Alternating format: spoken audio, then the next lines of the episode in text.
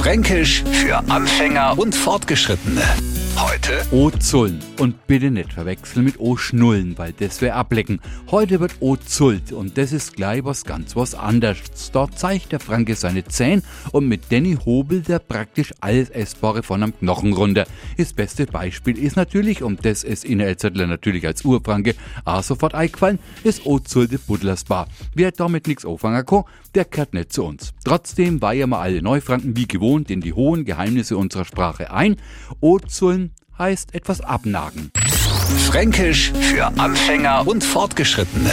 Morgen früh eine neue Ausgabe. Und alle Folgen als Podcast auf radiof.de.